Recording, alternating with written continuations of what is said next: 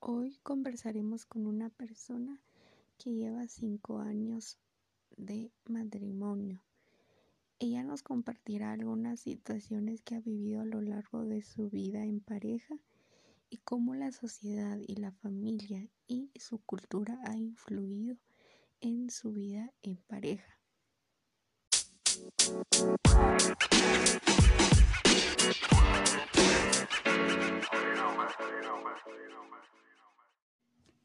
¿Cuáles han sido los efectos de la cultura en tu pareja?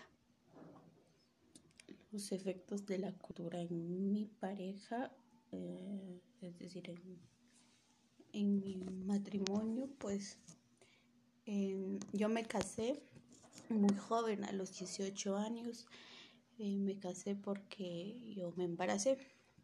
No, no era una una boda planeada, sin embargo eh, se trató de que fuera planeada. Y en donde yo vivo fue una, una boda a la cual la planearon nuestros padres, eh, así como mis, mis papás y los padres de mi esposo. Ellos se encargaron de, de cómo iba a ser mi boda. Yo no tuve que opinar y menos mi esposo porque era una situación algo tensa y caótica en ese momento donde mi esposo y yo solamente estábamos asustados por el embarazo y no sabíamos cómo iba, qué, iba a pasar en realidad.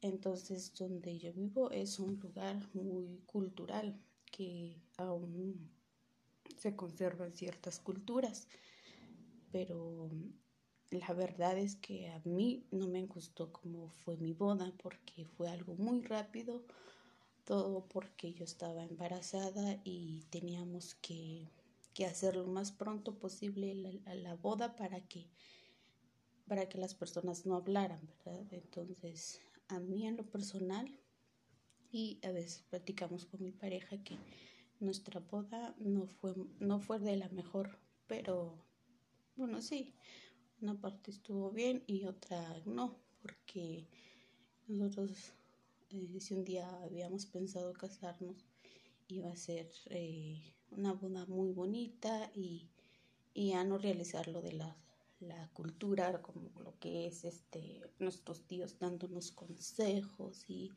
y escuchar consejos todo el día y nuestra cultura aquí en donde yo vivo este incluso arrodillarte eh, te arrodillan y te, te dejan ahí no sé cuántas horas para que reflexiones y, y la verdad a veces son culturas muy bonitas, pero a veces son cansadas. En mi estado a mí me, me aburrió bastante, me estresó porque yo ya tenía cambios de humor por, por lo mismo, por el embarazo.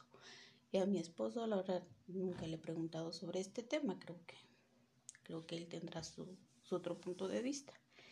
Pero sí, lo que no me gustó fue que nuestros padres no nos dejaron eh, decir un poco o planear, al, menos decir algo sobre nuestra boda, sino que ellos mismos eligieron todo, incluso los adornos, el lugar y la hora, todo, todo lo hicieron ellos. Entonces, y lo cultural fueron algunos consejos muy fuertes, muy feos, que en nuestra actualidad como jóvenes no la verdad es que nos parece ya innecesario dar estas seguir estos patrones que nos, nuestros abuelos nos dejaron verdad entonces pero como estábamos en una boda eh, entonces teníamos que respetar y ya ya en lo personal, a lo largo de nuestro matrimonio, quizá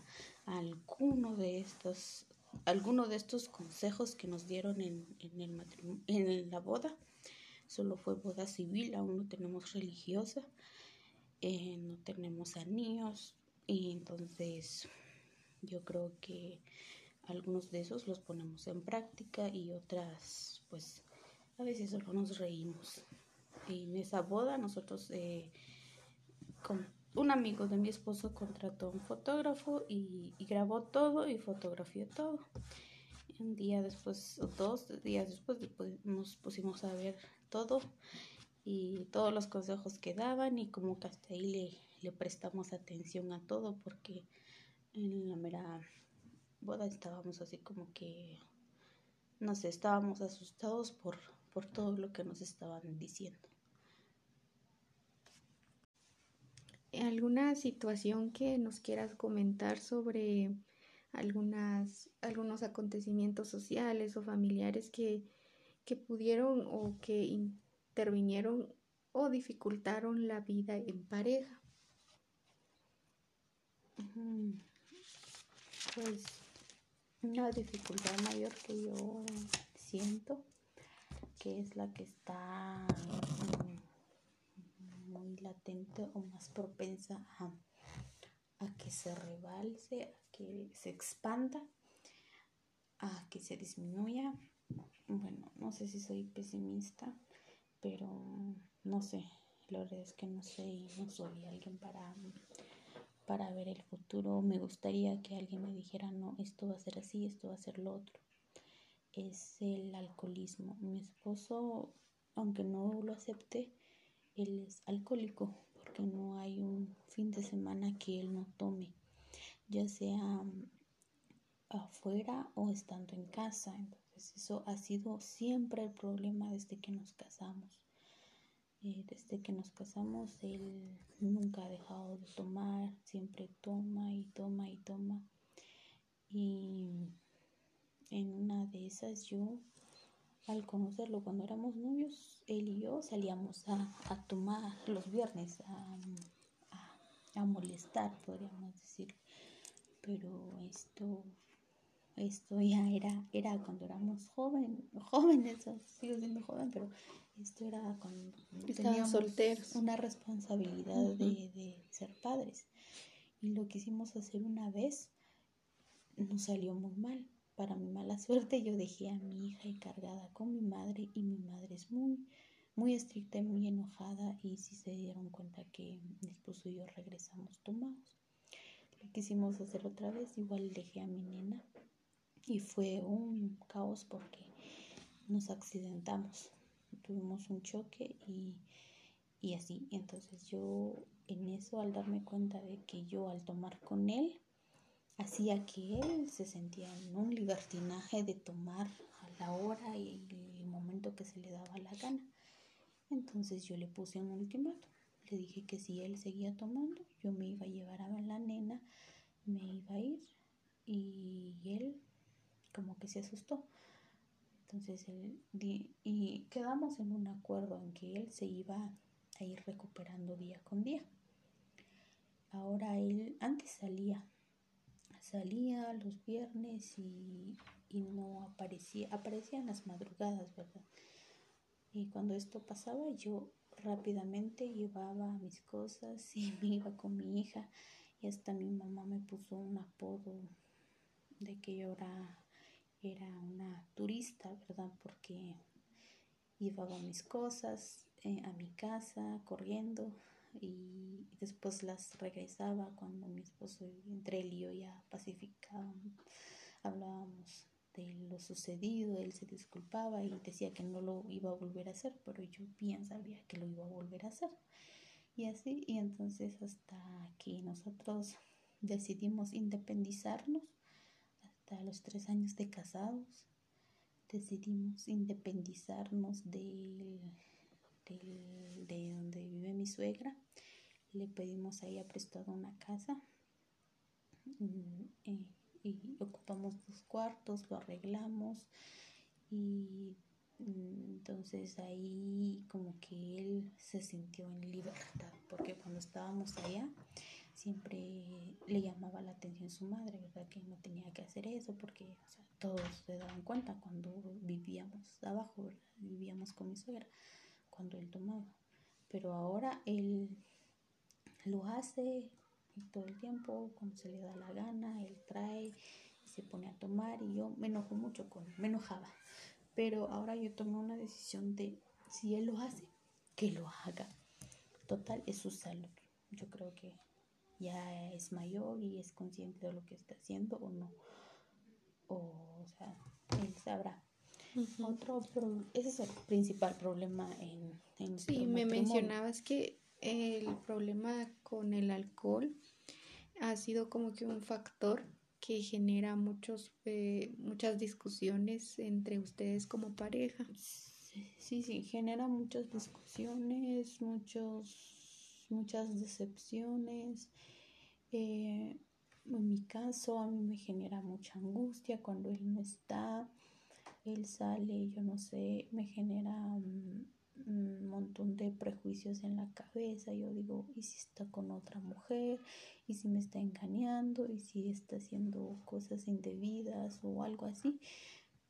Y me genera un montón de, de angustias, de ansiedad y y también lo genera en mi hija porque siento que mi hija eh, absorbe mi energía. Entonces, esto, estas consecuencias del que él toma, eh, lo sufrimos mi hija y yo. Entonces, es algo que no sé cuándo va a acabar, si va a seguir, va a empeorar, va a mejorar, la verdad no sé. Y eso es un problema que a mí me duele bastante no poder ayudar.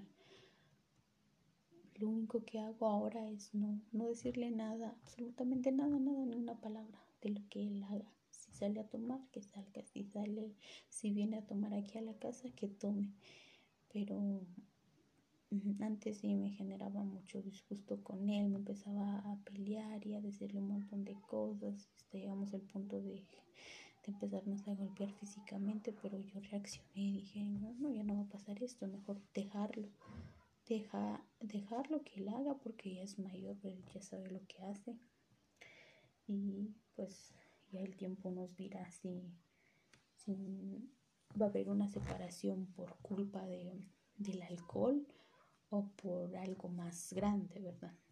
Y otro problema que es este, esto de la de la crianza con mi nena. y a veces yo soy la mala del cuento, a veces él es el malo del cuento, a veces yo le digo sí a la nena y él le dice no o viceversa. Entonces a veces no, no congeniamos, o sea, no, no pensamos igual. Por ejemplo, este año yo quería que mi hija estudiara, o sea, empezara la primaria. Él dijo que no, yo le dije que sí, que sí, estuvimos discutiendo casi que por todo el mes de diciembre, enero, dos meses estuvimos así como que sí o no, sí o no. Al final concluimos de que no, pero durante esas, esas conversaciones hubo más de disgustos, ¿va? disgustos o discusiones, entonces eso, o sea, las personas te pueden, los famosos te pueden romantizar que el embarazo, que la crianza es, es de lo mejor que aquí, que allá, pero solo estamos viendo una red, o sea, solo lo estamos viendo en fotografías, no lo estamos viendo como ellas de verdad viven su maternidad. Porque, bueno, yo diría, si yo fuera, ¿qué? Georgina, la esposa del jugador Cristiano Ronaldo. Cristiano Ronaldo, un jugador famoso, un jugador que gana bien, va. Si yo fuera ella, pues chica, yo no tendría que estarme peleando con mi esposo, yo no tendría que estar ahí preocupándome en qué comer, en, en, qué voy a preparar, en qué, en qué voy a, en qué, en que mis hijos van a depender de mí todo el tiempo. ¿Por qué? Porque Cristiano Ronaldo siempre está en, en sus cosas del fútbol. Así, así lo veo yo, ¿verdad? Pero en realidad yo no estoy con ellos. Quizá ellos tengan un problema eh, similar al mío. Quizá a, esta, a este personaje público le moleste que su esposo esté todo el tiempo en el fútbol. Qué sé yo, ¿verdad?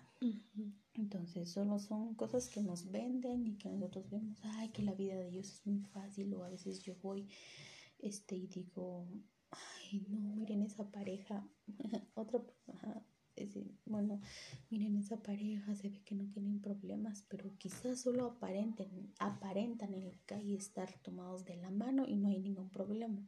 quizá llegando a casa se ponen a discutir, a agredir o algo así. Y, y, es eso, Y otro problema que ha surgido es esto con, con, con lo que es la religión. Yo soy evangélica. Mi esposo no asiste a ninguna iglesia. Entonces, a veces yo digo, tenía pretendientes que son de mi iglesia y me ven llegar sola con mi nena. Yo digo, mm, si me hubiera casado con esta persona, tal vez mi vida sería diferente. Tal vez, no sé. Sea, me gusta ver las parejas ahí juntos en la iglesia con sus hijos. Pero él no, él los domingos se queda tomando. Entonces yo digo, bueno, me tocó esto y está bien pero voy por el lado bueno, en donde él es un padre muy responsable, un esposo muy responsable, un esposo muy comprensivo. A veces yo me levanto literal mediodía a mediodía. Alguien dirá, ¿por qué a esa hora? Mi esposo trabaja desde casa, él se levanta igual a la hora que se le dé la gana y él puede prepararse algo, él tiene sus manitas, puede prepararse algo o le dejo preparado algún día antes y él se lo puede preparar. No hay ningún problema con eso. Y lo hace cuando yo no me levanto y cuando me levanto él, muy bien, está bien, voy a comer lo que prepares y, o sea, en ese caso ha sido muy comprensivo pero escucho de otras mujeres que están casadas con hombres religiosos, fanáticos religiosos o, o que sí asisten a la iglesia todos los domingos, incluso de lunes a domingo, ¿verdad? Y me dicen, no, es que mi esposo, si no le doy de comer a tal hora, él ya no come. Si no, si no le doy esto, eh, si no estoy en casa, él me, va a regañar. O sea, estos hombres saliendo de la iglesia a maltratar a sus mujeres. Y yo digo, mm, o sea, entonces algo está fallando aquí o, qué, qué, pasa aquí. Sí, es lo que yo te mencionaba de que muchas veces la cultura y la sociedad juegan papeles muy importantes en dentro de una relación, así como tú miras a tu alrededor, miras a parejas eh, que van juntos a la iglesia y puede que tú no, no experimentes esto en pareja, pero la cuestión es de que, que el peso que tiene la religión sobre tu manera de ver a tu pareja, pero cuando realmente aterrizamos a la realidad, entonces como que sí, la idea de la religión es muy vendida para romantizar muchas veces a la pareja perfecta, pero como tú mencionas aquí, siempre a lo largo de tu matrimonio han surgido situaciones que, que han marcado así como la crianza en que no se ponen de acuerdo y también lo del alcoholismo, pero siempre resaltando situaciones positivas que los lleva a no a seguir actualmente en pareja. Entonces, alguna situación familiar que te haya pasado, alguna experiencia que nos quieras comentar que haya influido bastante en su dinámica de pareja. Mm, este, mm, una de, ellas fue la vez que yo discutí con una de sus tías. Todo porque ella venía a, a decirme cada fin de semana qué hacer, incluso a decirme cómo tender mi cama, ¿verdad? Entonces era algo que a mí me molestaba y un día exploté y yo le empecé a decir a la señora no sé qué tantas cosas, ¿verdad? Pero le dije hasta que ella se estalló en llanto y y me acusó con mi suegra. Entonces lo que hizo mi suegra no fue hablar conmigo, no fue sabia en ese entonces, no platicó conmigo, no me dijo, mira, ven, ¿qué pasó? Dime qué sucedió, porque yo de estas cosas yo ya le había mencionado algunas, ¿vale? Le dije, mira, este, esto me hizo mi tía, esto me hizo mi tía, me vino a decir esto y a mí no me gusta, no me gustó no sé si tú puedes intervenir en decirle de que ya no me moleste con eso, porque para mí es una molestia de que ella me venga a decir qué hacer con mi esposo, cómo, cómo, cómo cuidarlo, va cómo, cómo atenderlo. Entonces yo le había dicho esto a ella y supongo que ella lo hizo o no sé, creo que no lo hizo porque la señora siguió. Entonces, eh, ese día yo estallé y exploté porque todos tenemos un límite, ¿verdad? Mi límite acabó y yo le dije de todo a la señora y, entonces eso fue uno de, de, los familiares, ¿verdad? Entonces, en donde mi, mi, mi esposo se, se quedó él ahí como que en este punto de como les explico, él quedó entre, no sé si estar con de parte del lado de ella o del lado mío. Pero en este caso él quedó como que imparcial, así como que, ay, yo no sé, no sé, arreglen esa situación entre ustedes dos, ¿verdad? Y al final sí, yo fui y le pedí disculpas a, a la tía de él, le dije que fue un momento de de ira de ella y yo y que dejáramos las cosas en paz, ¿verdad? Ella no mucho quería aceptar las disculpas, pero al final creo que poco a poco estamos empezando a retomar esa confianza entre ella y yo. Y otro de los problemas es con, con mi suegra, ¿verdad? A veces ella se mete un poco en la crianza de mi hija, en donde yo digo, no me gusta y digo, le digo a mi pareja que intervenga y que le diga a su mamá que no se meta en lo que, en lo que no le, no le, no le incumbe a mi suegra. Y entonces es algo que él a veces lo hace y a veces no lo hace. Entonces ahí es donde yo me, me molesto y me pongo a decir, entonces, ¿qué? Estás más del lado de tu mamá que el lado mío, que no sé qué, que no sé cuándo. Eso era cuando antes de, de, independizarnos, ¿verdad? Ahora que ya somos independientes de, la casa de mi suegra, ya es más calmada la situación en este, en este caso, ¿verdad? A veces se reducieron los, los enfrentamientos. A veces ella se, se viene, viene con nosotros como visitante, ¿verdad? Ella a veces opina, dice algo, yo lo que trato es ignorar o solo me río o a veces dice algo y yo digo, sí, tiene razón, creo que tengo que hacer esto, ¿verdad? Entonces creo que el problema era solamente ver, observar y callar, dicen por ahí, ¿verdad? Entonces solo era de, de, de ver, o sea, de, de escucharla, sí, gracias y todo, va por los consejos y todo esto. Y y solamente, ¿verdad?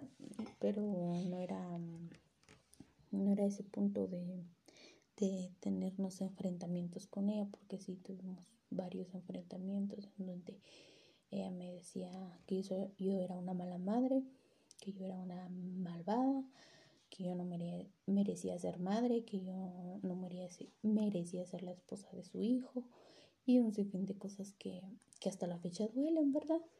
Pero si uno trabaja en uno mismo y deja su pasado y su pasado, pasado pisado, ¿verdad?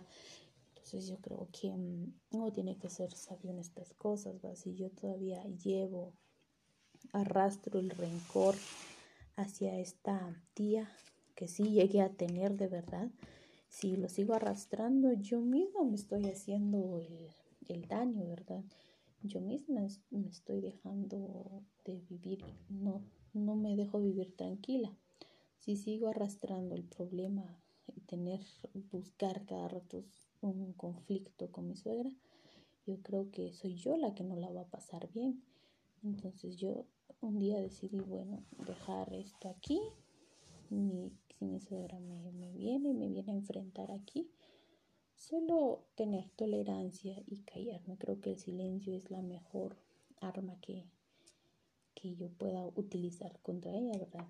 Y darle a darle oh, darle ver a mi esposo, hacerlo ver que, que, que él entienda algún día que su mamá no tiene que estar involucrada ya en nuestra vida matrimonial y menos en nuestra familia, porque familia es muy aparte a lo matrimonial. Matrimonial es de dos, de parejas, en donde no involucramos a nuestra hija, no involucramos a los tíos, a nuestros padres, sino que solamente los dos. Y familias donde ya estamos pensando en, en, mi hija, ¿verdad? En dónde va a eh, estudiar, qué va a hacer, qué, cuando se enferma, con qué médico la llevamos, qué, qué hacemos y, y un sinfín de cosas, ¿verdad? Pero eso es algo que, que o poco a poco uno va trabajando en uno mismo, en uno mismo. Entonces, como, como te decía, sí, han habido varios problemas, de, problemas, pero eh, lo principal son estas tres cosas, ¿verdad? Eh, no, diga las dos cosas, porque lo de la suegra, yo creo que está de más, ¿verdad? Lo de la tía ya se resolvió y si ella me sigue evitando, pues es mi problema de ella porque yo no, yo no vivo en su casa y no vivo de ella, ¿vale? Pero estos son los, la crianza y lo del alcoholismo es el principal problema de, de cómo llevar su vida en pareja. Ajá, de cómo ah. llevar esta relación. Y pues agradezco la confianza de haberme contado estas situaciones íntimas y sí, esto que tú mencionas sobre la familia interviene en su vida como pareja, en la crianza y más aún teniendo una nena. Estas situaciones son muy marcadas a nivel familiar, a nivel social, incluso a nivel cultural. Pero eh, esto que tú mencionas es muy, muy importante ya que revela lo que sí se vive en, en una pareja y te agradezco la confianza. Y agradezco esto que nos has compartido y entiendo y sé que estas situaciones que has vivido a lo largo de tu de tu dinámica en pareja, de tu vida en pareja, haya sido llena de muchas situaciones que hayan marcado a ti a nivel personal, igual en la crianza de tu hija y sobre todo en cómo se relacionan con, con tu pareja. Entonces, ya para ir cerrando esta conversación, puedes este, comentarnos un proyecto en pareja que tengan. Eh, sí, en este en estos momentos nosotros como pareja tenemos el proyecto de construir nuestra casa. Ya tenemos al arquitecto, ya tenemos el diseño, ya se, se está limpiando el terreno donde se va a construir ese es el gran proyecto que tenemos entre pareja y, un negocio. Poner un negocio, creo que ya vamos a estar haciéndolo estos días. Exactamente mañana yo estaría comprando mis, mis cosas, ¿verdad? Para empezar con este negocio. Esto es un proyecto de, de pareja, algo que lo veníamos pensando de qué ratos hasta que hoy se nos dio la oportunidad y pues lo vamos a hacer primeramente Dios y si no pues Dios sabrá por qué, por qué no, ¿verdad? Pero siempre vamos ahí. Para mí creo que hacer proyectos en pareja entre mi pareja y yo creo que lo hacemos todos los días. El simple hecho de que almorzamos hoy, mi pareja trabaja desde casa entonces yo voy, subo a su oficina y le digo, ¿qué, qué, qué cenamos hoy o qué almorzamos hoy?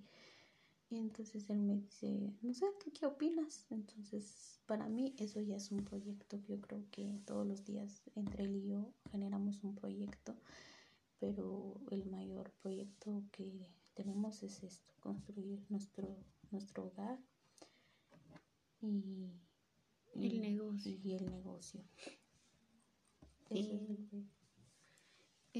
Sí, está bien. igual los, los proyectos siempre eh, fortalecen esa unión, esa convivencia y ese equipo que debe haber en la pareja.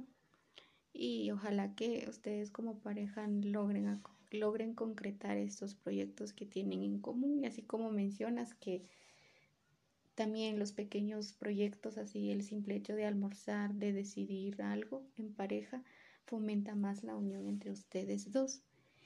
Y ya cerrando con esto, eh, ¿alguna, lección o enseñanza que te haya dejado el estar en un hogar, el ir formando un hogar eh, durante estos cinco años? Son varias lecciones, no podría decir una en específica, son varias, demasiadas y podríamos empezar a enumerarlas es un sinfín de lecciones. Eh, pero lo número, lo principal, principal, para mí la lección es no vivir ni con los papás ni con la suegra. Esa es la principal lección para mí, porque ahora que yo ya no vivo con mi suegra, o sea, sí vivo, pero no, ya no cocinamos lo que ella indica, lo que ella decide, sino que yo ya voy al mercado sola, yo hago mis compras, cocino lo que a mí se me antoja, eh, se me antoje cocinar. Entonces esa es una lección que me ha dejado de haberlo sabido. Si mi boda hubiera sido planificada, si mi boda hubiera sido no así hecha rápida solo porque yo ya estaba embarazada, entonces quizá este, hubiera, hubiéramos hablado mejor con mi pareja en no, vivir con, la madre de ella, porque ahí empezaron a surgir muchos problemas. Y lo otro es este la economía, establecer una, una eh, estar establemente económicos, estar estables emocionalmente, eh, terminar lo, que uno dejó. En mi caso yo, yo dejé la universidad por dos años y mi sueño era es, eh, graduarme, era, era graduarme y todo. Y cuando yo resulté embarazada y me dediqué a criar a mi hija por dos años hasta que ella fuera un poquito más independiente, entonces eh, retomé la universidad y, ahorita pues ya estoy listando papelería para, para mi graduación. Entonces esas son tres lecciones. Lo otro, eh, comunicarse entre parejas. Entre parejas esa es la clave muy, muy importante, la comunicación entre parejas, no tener secretos, no, comprender el uno al otro. Por ejemplo, yo ahorita lo que estoy haciendo cuando mi esposo sale a tomar, trato de comprenderlo, trato de comprenderlo aunque se me hace difícil, pero trato de no regañarlo o hacerle daño como hacía antes, a veces le metía golpes y, creo que eso estaba muy mal en yo crear y generar violencia en mi hogar. Y, él también se me venía encima, o momentos de, violencia física, violencia verbal.